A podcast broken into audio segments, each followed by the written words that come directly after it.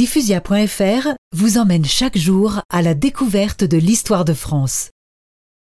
Quelques années auparavant, l'archevêque de Canterbury, Thomas Becket, proche du roi de France, mais ancien chancelier du roi d'Angleterre, avait été assassiné par les hommes de ce dernier. Louis VII, en allant sur sa tombe, pense donner plus de poids à ses prières.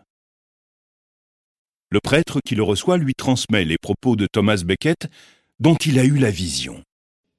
Ton fils vivra. Il a été choisi pour venger le sang répandu.